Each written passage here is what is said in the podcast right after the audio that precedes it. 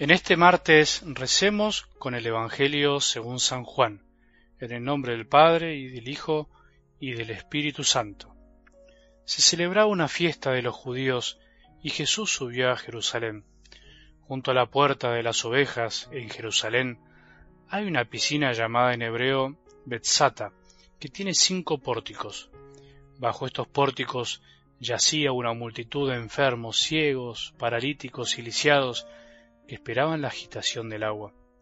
Había allí un hombre que estaba enfermo desde hacía treinta y ocho años. Al verlo tendido y sabiendo que hacía tanto tiempo que estaba así, Jesús le preguntó, ¿Quieres curarte? Él respondió, Señor, no tengo a nadie que me sumerja en la piscina cuando el agua comienza a agitarse. Mientras yo voy, otro desciende antes. Jesús le dijo, Levántate, toma tu camilla y camina. Enseguida el hombre se curó, tomó su camilla y empezó a caminar. Era un sábado, y los judíos dijeron entonces al que acababa de ser curado, Es sábado, no te está permitido llevar tu camilla. Él les respondió, El que me curó me dijo, Toma tu camilla y camina. Ellos le preguntaron, ¿quién es ese hombre que te dijo, Toma tu camilla y camina? Pero el enfermo lo ignoraba, porque Jesús había desaparecido entre la multitud que estaba allí. Después Jesús lo encontró en el templo y le dijo, Has sido curado, no vuelvas a pecar, de lo contrario te ocurrirán peores cosas todavía. El hombre fue a decir a los judíos que era Jesús el que lo había curado. Ellos atacaban a Jesús porque hacía esas cosas en sábado. Palabra del Señor.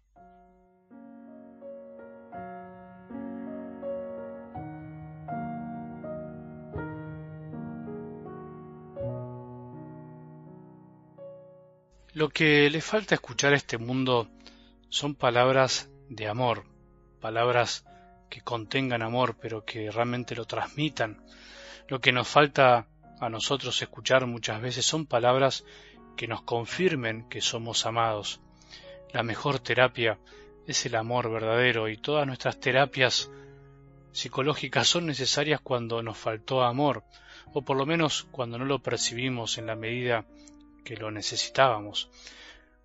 Por eso es lindo volver a escuchar siempre, sí, Dios amó tanto al mundo que entregó a su Hijo único para que todo el que cree en Él no muera, sino que tenga vida eterna.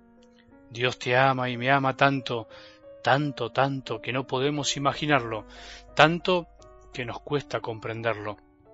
Nos ama y por eso vino al mundo por nosotros. Nos ama tanto que si creemos en ese amor, aunque nuestro cuerpo se vaya muriendo, en realidad nosotros seguiremos viviendo. Esto necesitamos escuchar una vez más. Los que son amados y fueron amados por sus más cercanos, y especialmente los que no lo fueron ni lo son. El mundo necesita escuchar que Dios lo ama, aunque se lo olvide muchas veces, aunque su corazón esté en otra cosa, porque en los momentos que lo necesite acudirá. Acudiremos eh, a ese amor que es incondicional, que siempre está. Vos y yo somos de algún modo las voces de Jesús en medio de este mundo, las voces que deben gritar con amor, de que Dios es amor y que Dios nos ama, los ama a todos.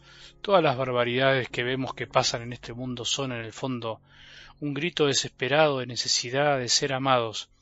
No hay hambre más doloroso que el hambre de amor, y las razones más profundas por las cuales obramos mal son las de no sentirnos amados y por lo tanto no amar. Pidamos a Jesús que nunca nos olvidemos de su amor, de que nunca dudemos que a pesar de todo, Él siempre nos ama. Como esos dos padres de familias que murieron de hace poco, me contaron sus hijos, su familia, que cada mañana enviaban los audios. Los dos murieron repentinamente, dolorosamente. Sin embargo, esa mañana uno de ellos había escuchado el audio con la palabra y se dedicaba a transmitirlo con mucho amor. Escuchen, decía, escuchen. El otro siempre la mandaba, pero esa mañana no pudo enviarla porque murió, partió de este mundo. Por eso se dieron cuenta que había muerto, porque él siempre mandaba la palabra a una hora.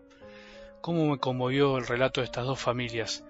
pero al mismo tiempo qué alegría, qué gozo escuchar que hay hombres y mujeres que día a día quieren gritarle a los demás con mucho amor que Dios los ama.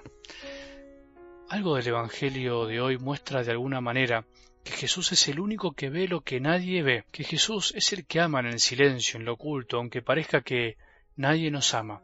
Dice la palabra, yacía una multitud de enfermos, ciegos, paralíticos y lisiados que esperaban la agitación del agua.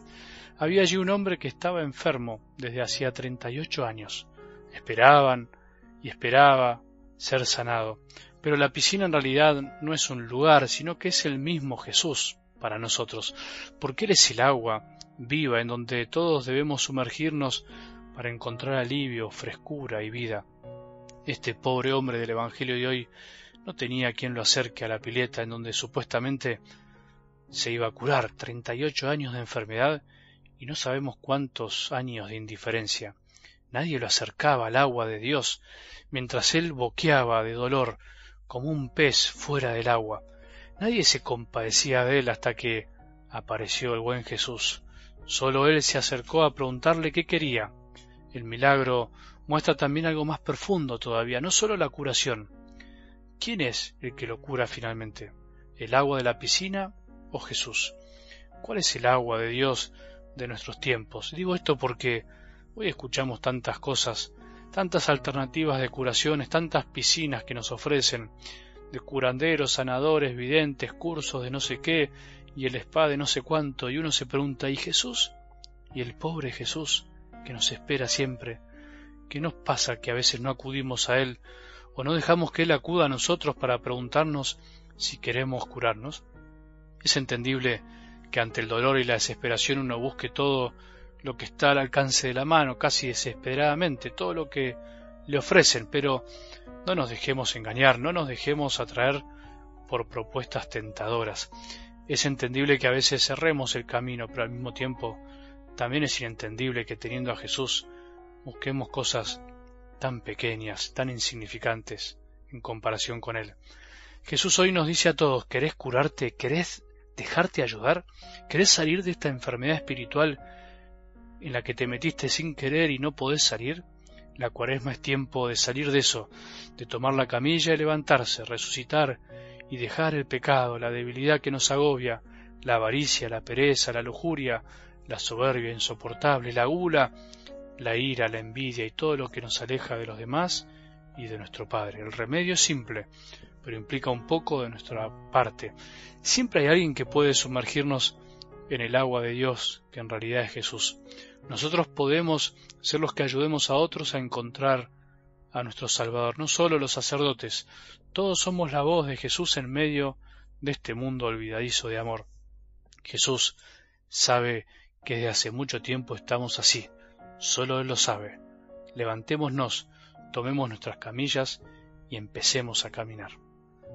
Que tengamos un buen día y que la bendición de Dios, que es Padre misericordioso, Hijo y Espíritu Santo, descienda sobre nuestros corazones y permanezca para siempre.